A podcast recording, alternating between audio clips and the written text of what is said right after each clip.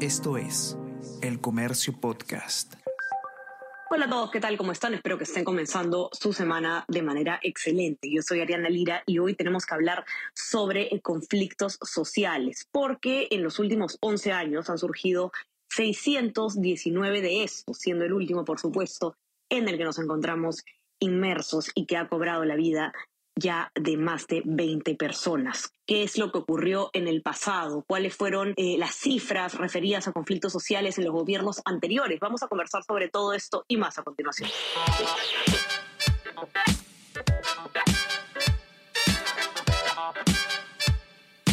Esto es Tenemos que hablar con Ariana Lira.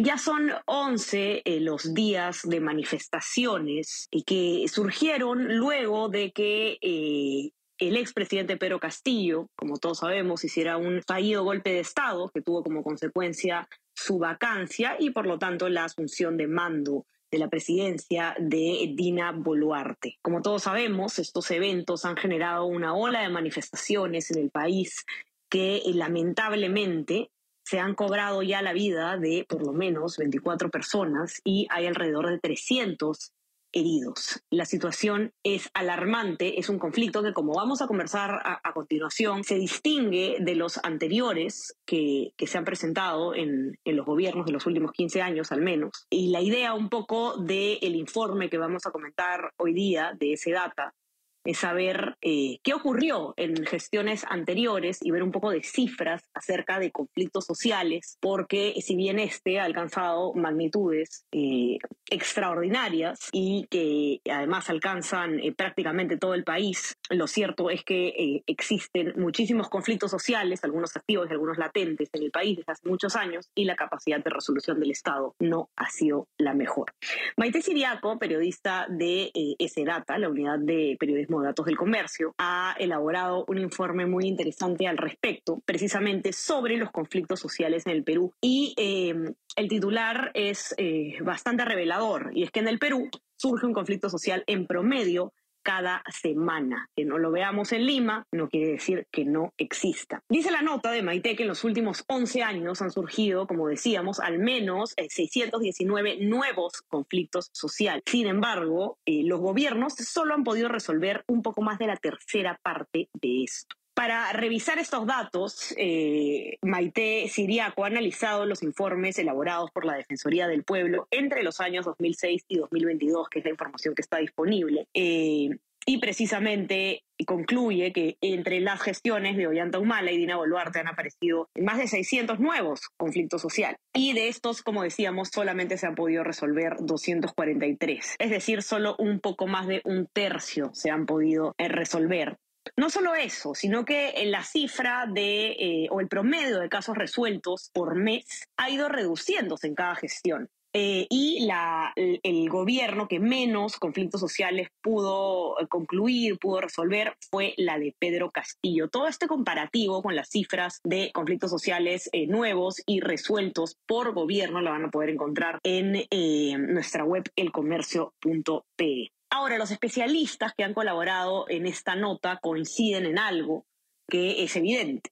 ¿no? El conflicto social actual ante el que nos encontramos se distingue de los anteriores. ¿Por qué? Ahí es donde vienen eh, distintos argumentos. Rolando Luque, que es eh, adjunto de la Defensoría del Pueblo, ha comentado el comercio que em, este aumento de nuevos casos tiene eh, distintas causas, ¿no? Y él, lo que explica es que el conflicto actual en el que nos encontramos es consecuencia de la instabilidad política, de la degradación de la, de la clase política y, bueno, de las expectativas que el gobierno de Pedro Castillo despertó y que no se pudieron ver satisfechas.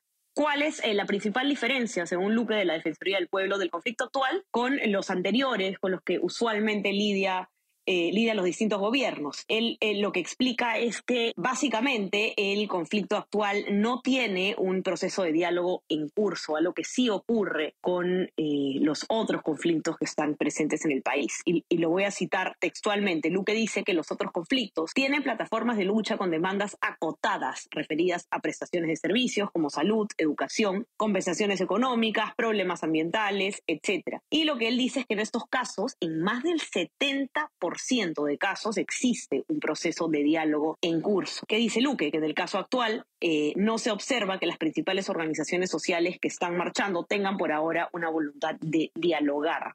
En la misma línea, eh, eh, Maite conversó con el ex viceministro del Interior, Ricardo Valdés, quien ha explicado que usualmente el país se enfrenta a conflictos socioambientales.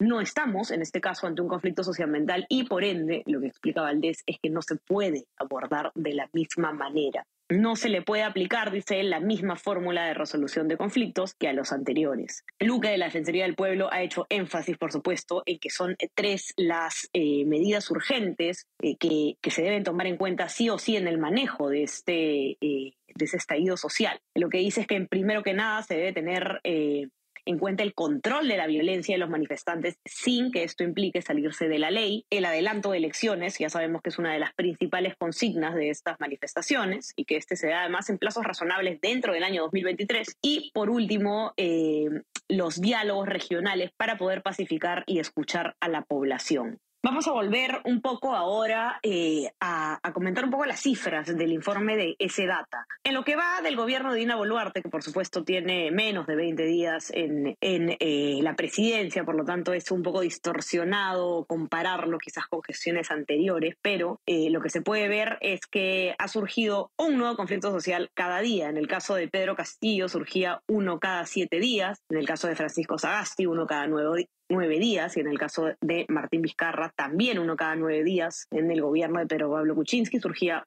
uno cada semana, y en el de Ollanta Humala uno cada seis días. Ahora, como comentábamos antes, la capacidad, al parecer, de resolución de conflictos, o por lo menos el promedio de conflictos resueltos, vamos a decirlo así, que es más preciso, eh, ha ido disminuyendo de gobierno en gobierno. Por ejemplo, en el caso de eh, Humala, había un promedio de 2,4 eh, conflictos resueltos por mes. Esta cifra baja en el gobierno de Pedro Pablo Kuczynski a 1,8, en el caso de Vizcarra es 1,5 y en el caso de Francisco Sagasti se resolvieron 0,9 por mes. Pedro Castillo tiene la tasa más baja, 0,7 conflictos resueltos por mes en promedio. Ahora, según la Defensoría del Pueblo, que muestra cifras de heridos en manifestaciones, hay por supuesto una diferencia importante tomando en cuenta además la, magnitud del conflicto actual. Por ejemplo, en el gobierno de Humala se hablaba de 28 eh, promedio de heridos por mes en conflictos sociales. Eh, la cifra más baja de los últimos eh, al menos 11 años es la del gobierno Martín Vizcarra, gobierno también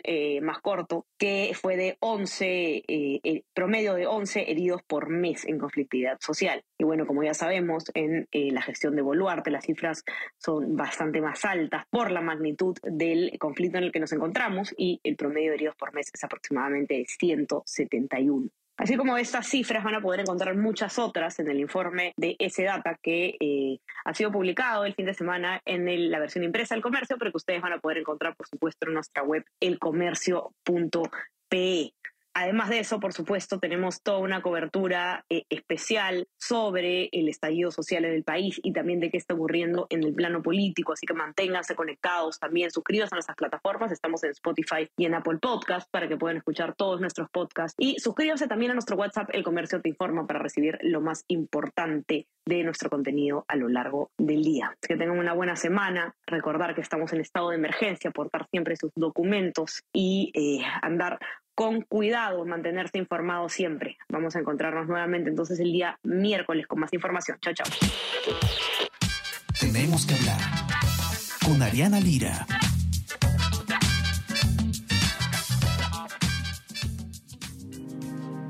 El Comercio Podcast.